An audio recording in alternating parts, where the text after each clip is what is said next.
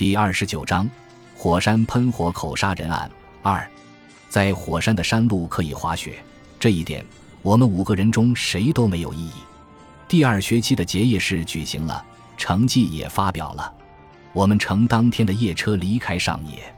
第二天早晨，在 K 车站下火车时，见冬夜未央，晓色朦胧，地面和屋顶上的积雪都显得灰蒙蒙的。我们精神抖擞，情绪活跃。正当准备顶着寒风在雪路上起步时，传来了一声“哥哥”。随着一阵骚动，两条人影从车站前的小旅馆向我们飞来。那是是找的弟弟和妹妹。市找平时不愿意提起家事，他居然还有这样的弟弟和妹妹，我们以前都是不知道的。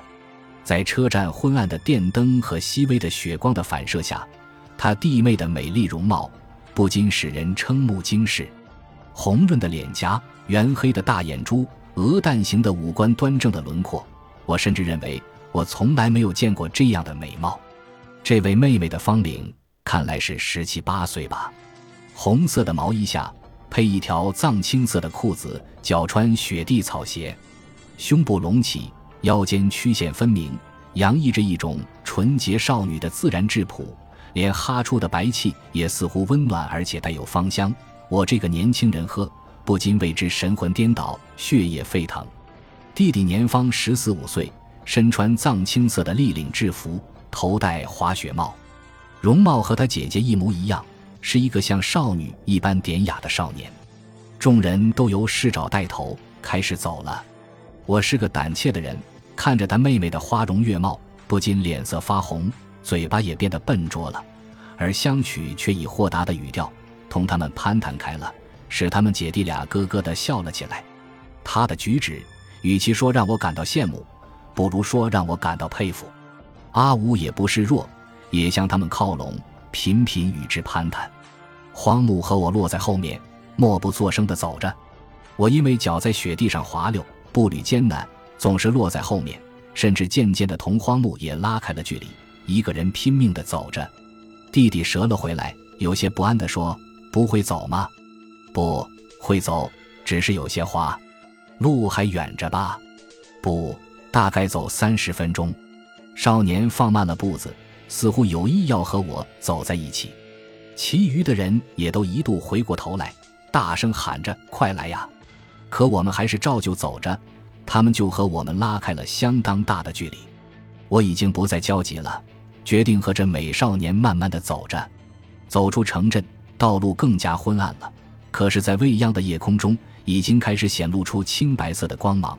这光芒反射在白雪上，我凭借细微的晨光看清了少年美丽的脸庞。我的心情不由得轻松起来了，同他不着边际的聊着，走着。我可不喜欢像其他几个人那样，净跟着女人的屁股转。我倒喜欢这个可爱的少年。我在内心说给自己听，而其实。是我在嘲笑自己的胸襟狭窄，这样，我们两个人在到达时找的家之前，完全成了要好的朋友。可是，在到家之后，就不再看见这少年的身影了。事后客人的事由刚才那位妹妹来担任，而且又出来了一位小妹妹。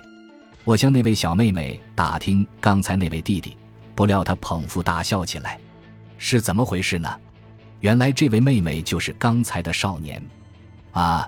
是我把他错当做少年了，我一下子目瞪口呆，说他的脸真奇怪，怎么又变成少女了？也不禁笑了起来，真笑死人了。他说，眼睛里噙着泪水。接着他又像想起了什么，捧着肚子，似乎痛苦地笑着。我也为他那天真无邪的笑所吸引，从心底里愉快地大笑起来。这样一来，不一会儿，我和小妹妹登智子变得非常亲热了。她没有姐姐那样的花容月貌，但让我感到平易近人。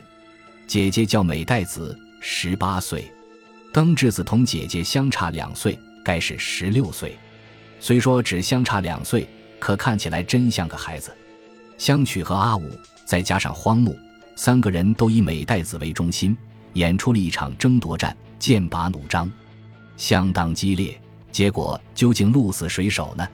据香曲亲口告诉我。当然是他自己喽。而且所谓取胜，据他透露，已经到了允许同他接吻的程度了，这不禁使我大吃一惊。我原先是佩服他的，而他这种做法，我并没有对他表示羡慕。我看你对登智子倒是挺热情的，不过那样一个孩子有什么可取呢？他对我说，在嘲笑我。我只是苦笑，可内心并不平静。我和你们不一样，不是要同女孩子玩才到这里来的。我只是喜欢滑雪。登智子是个孩子，因为是孩子，我才同他玩的。我倒要劝劝你。别以小人之心夺君子之腹，我回敬他说。可是我往后又想，我和大伙相比，精神上的发育兴许晚了些吧。既然我有些害怕，不敢接近姐姐，那么同谁也不介意的孩子高高兴兴的玩玩，又有何不可呢？我不能这样想吗？在我看来，登智子不及姐姐那样姿色艳丽，可她的美也不比姐姐逊色。她似乎有些担心什么吧。在高处放声喊了起来：“冈田君，你在想什么呀？快上来吧！”“哎，来了，我马上去你那儿。”我好像忘了一切，高兴地喊着，拨开滑雪板，气喘吁吁，摇摇晃晃地从陡急的斜坡上攀登上去。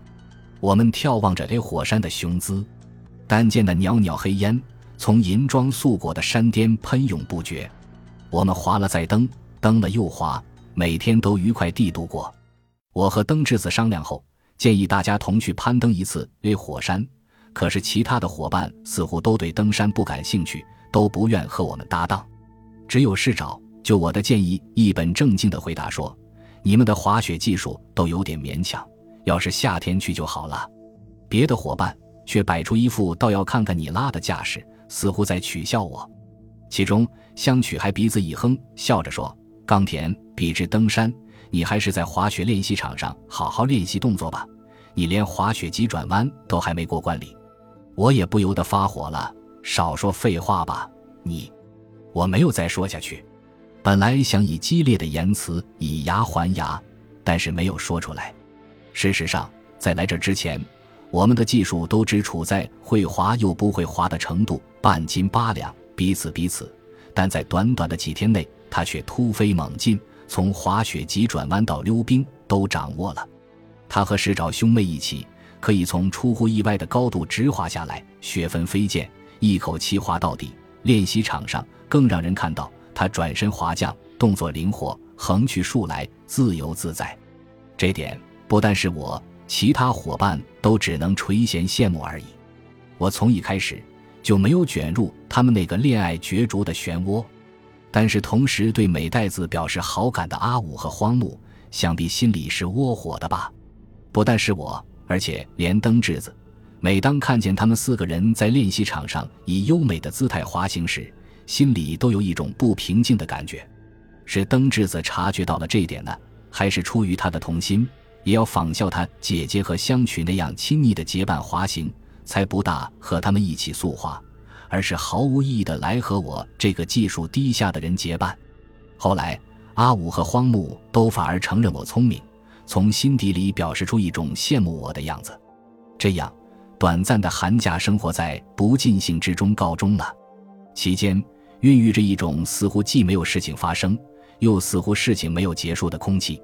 我们不得不返回东京。我又不得不感到那种缺乏家庭温暖的宿舍生活的寂寞乏味，只能钻在厚实的缎子被窝里，让那被炉放射出的热量来温暖我的身子。心想，这样的生活真不知要持续到什么时候。三，香取和美代子两人在那寒假期间究竟进展到了何种程度，谁也不清楚。但是从以后的情况来看，似乎比我想象的还要深刻的多。在大家回东京后不久。我一度听市长说过，美代子要到东京来走亲戚，但其实连市长也不知道，这是他和香取有约在先的事。我也是在很久以后从登智子那里听说的。香取以在宿舍里不能学习为借口，匆匆地搬出了宿舍。按宿舍制度规定，考虑到三年级学生的学习情况，这样的事在某种程度上也是允许的，但是。像香取那样同宿舍生活关系密切的人搬出宿舍，首先对他来说，无疑是极不方便的。他竟敢斗胆退缩的理由究竟是什么呢？要谈不能学习，可他的成绩是优秀的。他是个在学习上不必下太多功夫的人，他是个轻易就能获得出色成绩的人。他竟敢以学习为借口而退缩，究竟是为什么呢？不久，我们都结束了高中生活，是找就此和学业诀别，返回故乡去了。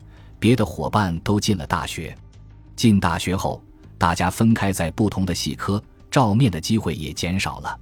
这样，以往如此亲密无间的五人帮，如今只剩下四个人了。也许是我多心吧，彼此的关系也相当疏远了。感谢您的收听，喜欢别忘了订阅加关注，主页有更多精彩内容。